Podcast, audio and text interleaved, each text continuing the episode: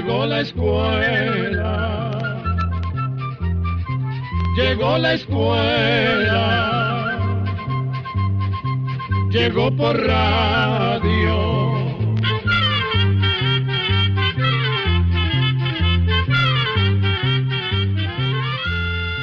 El Instituto Centroamericano de Extensión de la Cultura presenta su programa Oigamos la Respuesta. Compartiremos con ustedes las preguntas de nuestros oyentes y daremos las respuestas a sus inquietudes. Mándenos sus preguntas al apartado 2948-1000 San José, Costa Rica.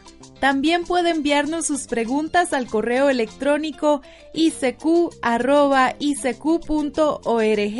o encuéntrenos en Facebook como Oigamos la Respuesta o llámenos por teléfono, código de área 506, número 2225-5338 o 2225-5438.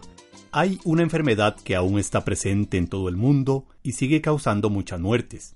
Por eso hoy está con nosotros don Álvaro, que es un médico que siempre nos está ayudando a responder las preguntas de todos ustedes y viene a hablarnos de esta enfermedad que es el paludismo o la malaria, como también se le dice. Por eso vamos a usar estos dos nombres, paludismo o malaria, entendiendo que son dos nombres que se les da a una misma enfermedad.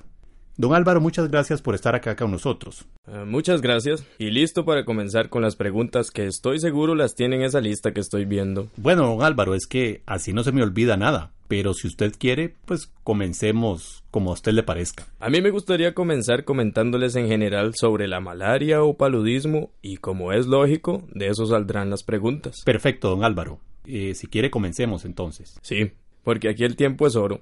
Bueno, el paludismo o malaria es una enfermedad que es causada por unos protozoarios parásitos del género Plasmodium, que se transmiten por una picadura de mosquitos hembra del género Anopheles, que estén infectadas y que acostumbran picar desde que cae la tarde hasta que amanece. Igual que pasa con la hembra del mosquito que transmite el dengue, el zika y el chikungunya, ¿verdad? Eh, sí, pero aclaremos, es otro zancudo que se llama anófeles, el que transmite el paludismo. Es que vea, todas las zancudas, las que transmiten el dengue, el zika y el chikungunya, y también las del género anófeles, que son los que transmiten el paludismo, en la punta de la trompa tiene un aguijón. Ese aguijón puede traspasar la piel de las personas y de algunos animales. Cuando el aguijón traspasa la piel, entonces al mismo tiempo que chupa la sangre, inyecta una sustancia que no permite que la sangre se coagule o se corte. Claro, si la sangre se coagulara, la zancuda no podría chupar. Así que inyecta la sustancia que está en su saliva y a la vez chupa la sangre. En efecto. Y si la zancuda pica a una persona que padece de paludismo, la sangre que chupa está cargada de parásitos. ¿Y cómo son esos parásitos, don Álvaro? Son diminutos y solo se pueden ver por medio de un microscopio, que es un aparato que aumenta muchísimas veces el tamaño de las cosas. Esos parásitos del paludismo se llaman plasmodium y viven en la sangre de las personas que padecen la enfermedad. Cuando esos parásitos llegan al estómago del mosquito, no mueren, más bien crecen y se multiplican, y cambian en el término de 12 a 17 días. Y dígame una cosa, ¿dónde viven estos zancudos anófeles? Estos mosquitos se encuentran en todo el mundo, menos en la Antártida, que es el continente más frío de la Tierra. Pero hay más mosquitos en los climas calientes y húmedos, como los de nuestras tierras. Allí es donde estos mosquitos acostumbran vivir siempre, aunque también viven en los climas templados, que son los calientes, pero no tanto y muy pocas veces se encuentran a una altura mayor a los 600 metros. Estos mosquitos generalmente se reproducen, por ejemplo, en lagunas, zanjas y charcos que tengan poca vegetación. Y vea usted qué calamidad. Y en esta época que con las lluvias todo se llena de charcos. Claro, por eso es tan importante eliminar todas las cosas que puedan recolectar agua, como llantas viejas, recipientes de plástico y cosas parecidas. Y el problema es que también han sido encontrados en pantanos de agua dulce y de agua salada, y ya esto es más difícil de controlar. ¿Vea usted qué problema? Sí, y lo peor de todo es que cualquier persona puede enfermarse de malaria. Pero ya veo que viene un fresco, unos sandwichitos y hasta café. En efecto, y así nuestros oyentes pueden escuchar una de las canciones que usted nos trajo. Es que se me ocurrió traer una interpretación muy bella de la canción Cucurú Cucú Paloma que hace la cantante mexicana Lila Dawn Sánchez. Y ya van a ver qué voz tiene. Dicen que por las noches no más se iba en puro llorar. Dicen que no dormía, no más se iba en puro tomar juran que el mismo cielo se estremecía al oír su llanto, como sufrió por ella, que hasta en su muerte la fue llamando.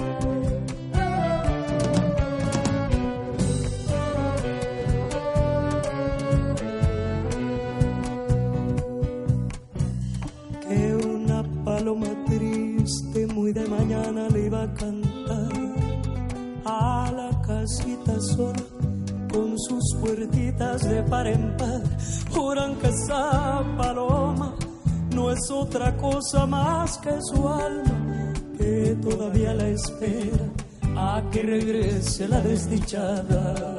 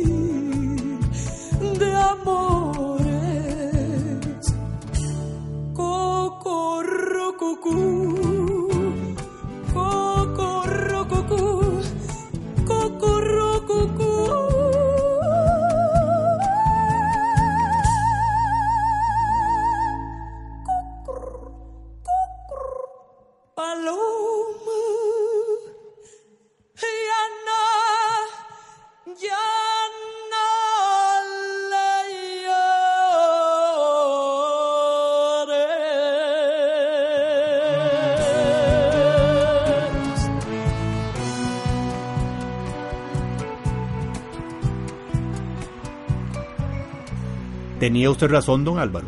Qué bien suena una canción cuando se interpreta así de bonito.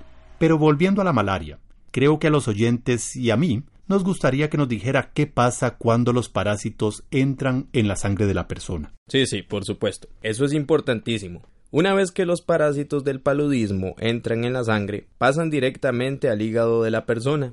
Allí crecen y se multiplican formando miles de parásitos nuevos. A los pocos días, estos parásitos nuevos pasan a la sangre e invaden a los glóbulos rojos. En los glóbulos rojos los parásitos se multiplican en tal cantidad que rompen los glóbulos rojos. Al romperlos, los parásitos quedan libres y se pasan a otros glóbulos, y así siguen atacándolos y destruyéndolos.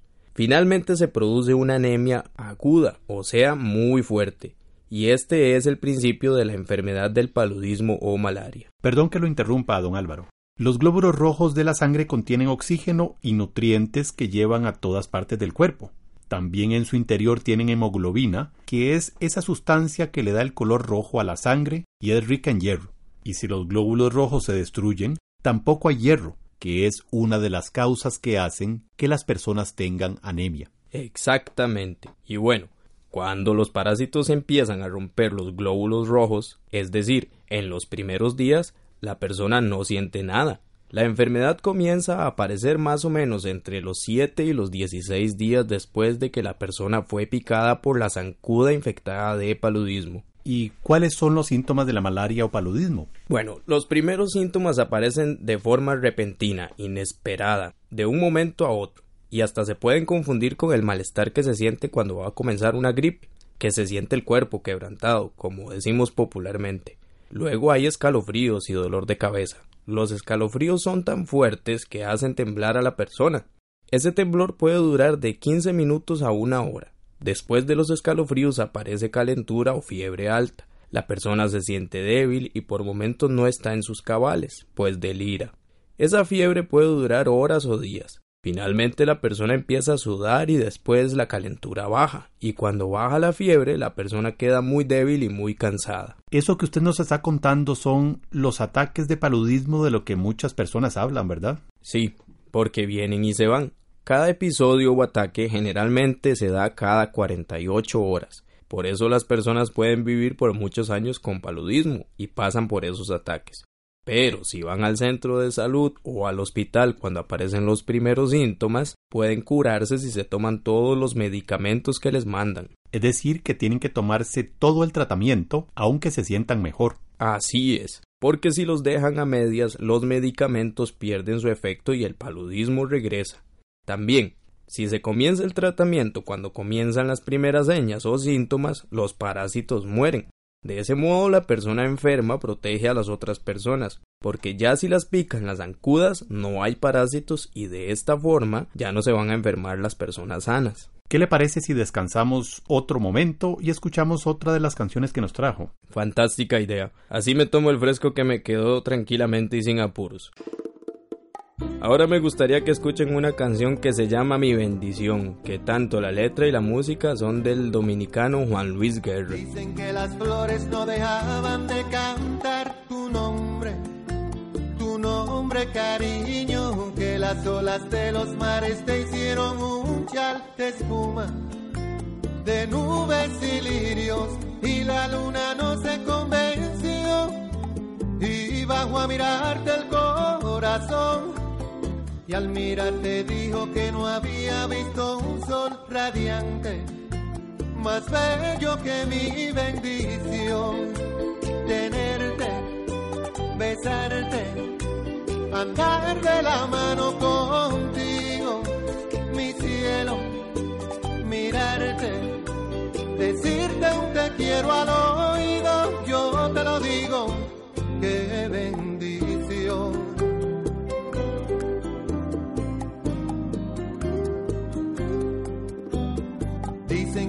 palmas aplaudían al oír tus pasos, tus pasos cariño, que los ríos salen de su cauce al contemplar tus ojos, tus ojos divinos, y un lucero no se convenció, y bajo a mirarte el corazón, y al mirarte dijo que no había visto luna llena más bella que mi bendición. Tenerte, besarte, andar de la mano contigo, mi cielo, mirarte, decirte un te quiero al oído, yo te lo digo, qué bendición.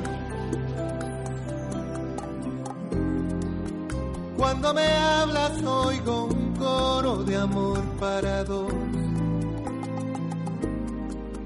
El falsete de un te pegado a tu voz. Qué bendición tenerte, besarte, andar de la mano contigo,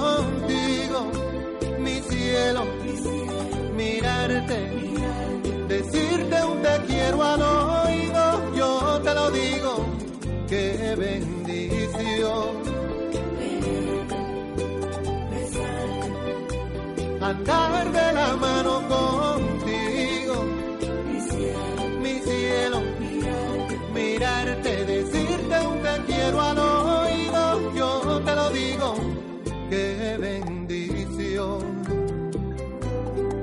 qué bendición. Muy hermosa canción, don Álvaro. Viera que mientras la oía, estaba pensando en esos ataques de los que usted nos habló. ¿Será que hay algunos de esos tan fuertes que hacen que la persona muera? No, no, nada que ver, eso no pasa. Es que el problema está en que hay varias clases de paludismo. ¿Se acuerda que le hablé de los parásitos? Todos se llaman plasmodium, pero dentro de ese grupo hay, ¿cómo decir?, parientes, siendo el más peligroso el que se llama Plasmodium falciparum, que produce un paludismo que ataca el cerebro y otros órganos, y por eso se conoce como paludismo cerebral. Es el paludismo más grave y la persona puede morir si no recibe el tratamiento adecuado. En otras palabras, hay tratamiento para todas las clases de paludismo. Lo que lamentablemente no hay hoy día es una vacuna que proteja a las personas de esos parásitos de la malaria, pues con la vacuna se evitaría la enfermedad. Ya veo, don Álvaro. Así que lo importante es irse para el centro de salud con los primeros síntomas. Pero, ¿cómo saben los médicos que la persona está enferma de paludismo o malaria? Eso se hace con un examen de sangre que se llama gota gruesa. Se saca una muestra de sangre y se examina con la ayuda de un microscopio. Así se dan cuenta cuál es el parásito que está afectando a la persona y le mandan las medicinas que combaten estos parásitos en particular. También, si la persona corre peligro, la llevan de inmediato al hospital. Y hay personas que corren más riesgo que otras con cualquier clase de paludismo. Primero que todo, y antes que se me olvide, quiero aclarar que el paludismo no se pega de una persona enferma a una sana. Solo si la zancuda pica a una persona con paludismo y después pica a una sana, se transmite la enfermedad. Así que no hay que tener miedo cuando se está cuidando a una persona enferma. Lo que sí hay que tener cuidado es que no lo vaya a picar a uno una zancuda, porque entonces la cosa cambia. Por otra parte, conviene aclarar que sí hay grupos de personas más vulnerables o frágiles que otras. El paludismo es especialmente peligroso en los niños menores de 5 años, en las mujeres embarazadas y en las personas enfermas con VIH, que es el que da el SIDA. Por ejemplo, el embarazo disminuye la capacidad de la mujer para luchar contra las enfermedades y las infecciones. Si una mujer embarazada se enferma con el paludismo, también puede desarrollar una anemia grave, lo que aumenta las posibilidades de muerte durante o después del parto. El paludismo durante el embarazo también puede ocasionar la pérdida del bebé, el nacimiento prematuro o el nacimiento de un bebé demasiado pequeño. El bebé puede incluso nacer muerto. Ay caramba, ahí sí está fea la cosa. ¿Y qué medidas hay que tomar cuando en algún lugar o en alguna zona hay malaria o paludismo? Las zancudas anófeles pican para alimentarse de noche, desde que cae la tarde hasta que amanece. Por eso conviene dormir con mosquiteros. El mosquitero debe estar en buen estado, de modo que la zancuda no pueda entrar. Por eso es preferible tenerlo siempre cubriendo las camas y las cunas. Existen actualmente mosquiteros tratados con insecticidas de larga duración. También se pueden utilizar repelentes en la casa que tengan DIT. Se los voy a deletrear. D de dedo, E de Ernesto, otra E de Ernesto y una T de tamal.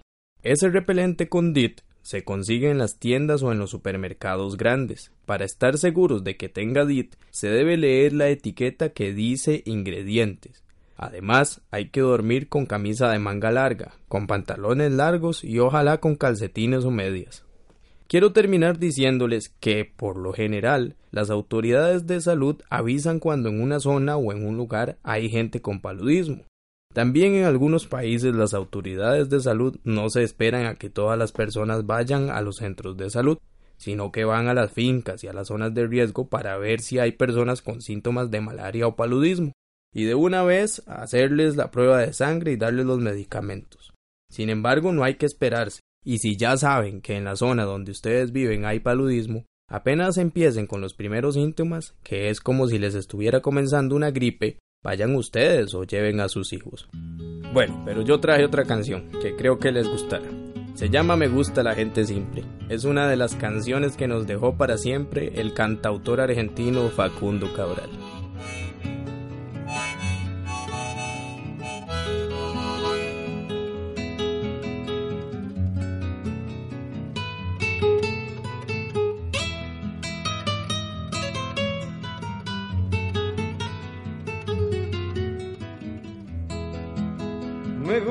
La gente simple, aunque yo soy complicado. La gente de casa pobre y corazón millonario.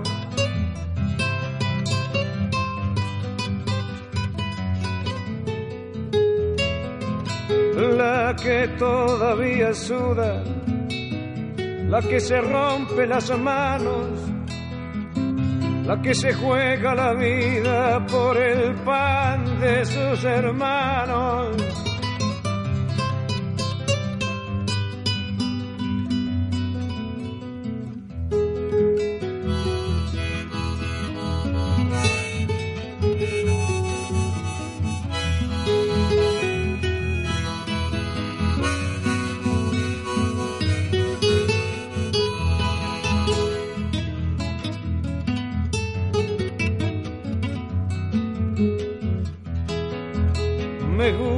La gente simple que al vino le llama vino, la que al pan le llama pan y enemigo al enemigo.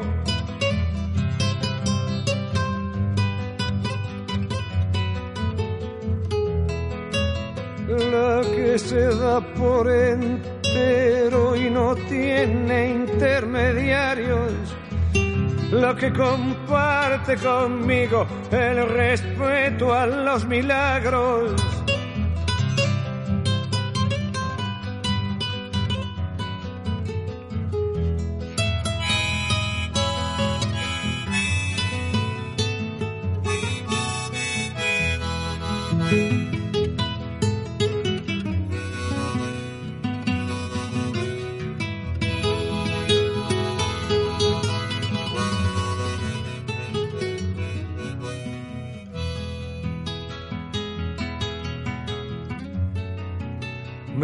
La gente simple que se levanta temprano, porque hay que limpiar la calle, pintar el frente al mercado, bajar del camión la fruta, repartir los telegramas, servir el café, la sopa, pescar, embolsar la papa, cortar el árbol preciso para hacer una guitarra con la que un día el cantor caminará por la patria, contando a la gente simple que sin ella no hay nada, ni siquiera la milonga que en el mundo me declara.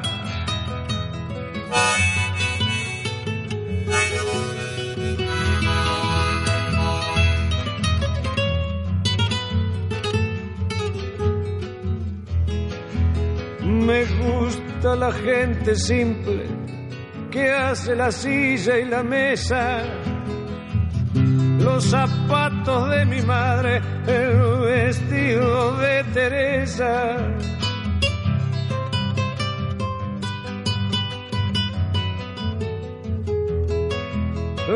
La que ríe fácilmente, la que fácilmente llora, la que inocente confía que un día cambien las cosas.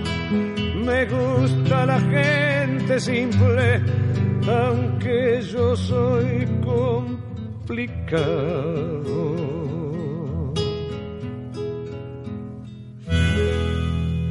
Bueno, y con esto terminamos el día de hoy, esperando que esta charla sobre la malaria o paludismo les sea de utilidad. Muchas gracias a todos.